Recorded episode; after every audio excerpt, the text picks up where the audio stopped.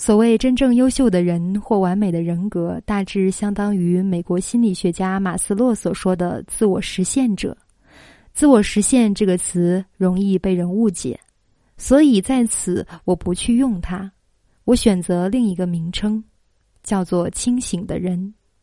清醒的人最根本的特点就是他们看事物不加任何歪曲。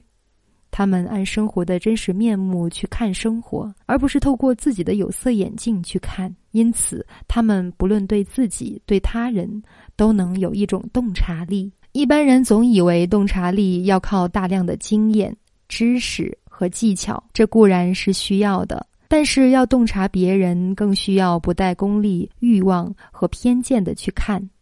骗子都知道，被骗者未必智力不如骗子。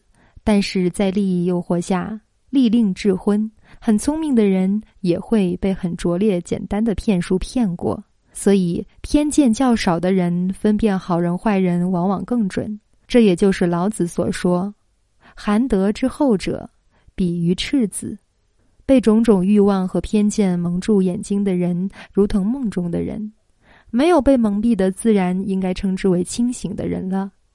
由于没有偏见。清醒的人很少有心理问题，很少自寻烦恼。我们可以称他们为心理健康者。由于他们很了解自己，所以行为是真正自由的。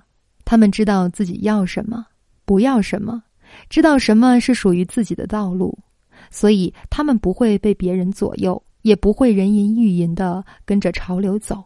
一般人理解的自由是不让别人来管束。实际上，这算不上完全的自由。举一个极端的例子：有个人父母都不管他，任他自由，他却染上了吸毒的恶习，瘾一上来就要马上到处找到白粉。为了白粉，他不得不冒险偷东西。这个人自由吗？显然不自由，他是毒品的奴隶。而心理健康者不仅不是别人的奴隶，也不是自己任何一种习惯的奴隶，不是自己偏见的奴隶，这才是真正的自由。清醒的人是可以自控的，但是他们的自控不是自我压抑。一般人的理智人对原始人是不善领导的，要么是压制原始人，要么是纵容原始人，而清醒的人就如同一个好领导。他可以让原始人做必要的事，而且是高高兴兴的做。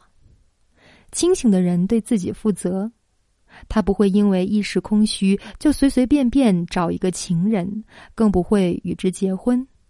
他会考虑这样做对自己是不是真的好。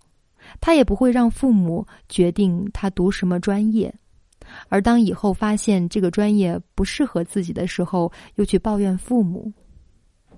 他了解自己，又能管理自己，所以他知道自己需要什么，也知道该怎么做才能获取到自己所需要的。所以他比一般人更有能力为自己负责。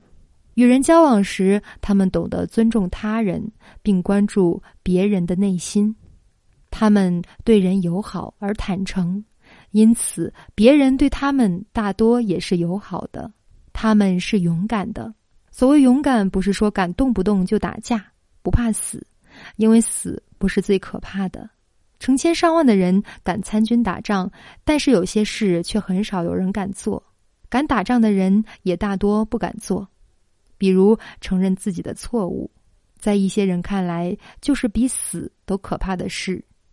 有几个人敢坦然面对自己，承认自己犯了错误，而清醒的人就敢这样做。清醒的人是无为的，不是说不进取，而是指不强求、不渴求的东西。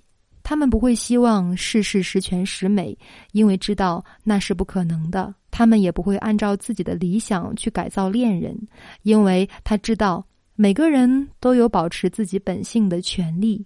人只能按照自己的本性生活。一个人想改变别人是很难的。所能做到的也是很有限的，他们也可以去追求金钱、地位，去完成事业，但是在这个过程中并不患得患失。他们知道真正重要的是心灵，外在成功只是内在完美的一种体现而已。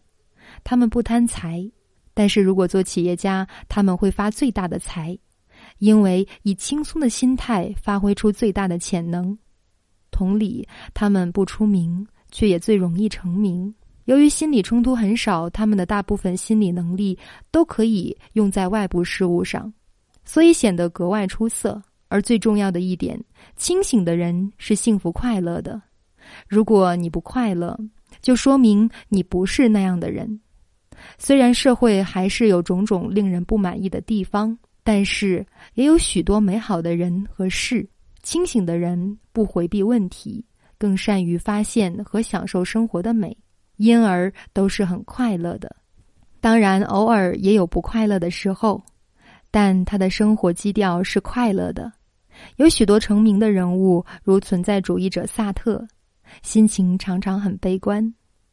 你不要相信他们的智慧带来痛苦之类的话，那是因为他们都不是心理健康的人。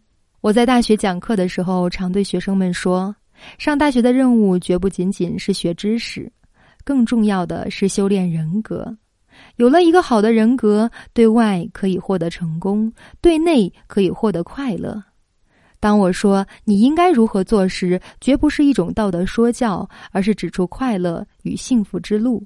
作为人，我们其实还有比金钱和吃喝玩乐更高的享受，那就是发挥自己的潜能，享受真爱，享受美，更高一级的创造力与智慧。今天的分享就到这里，感谢亲爱的大家。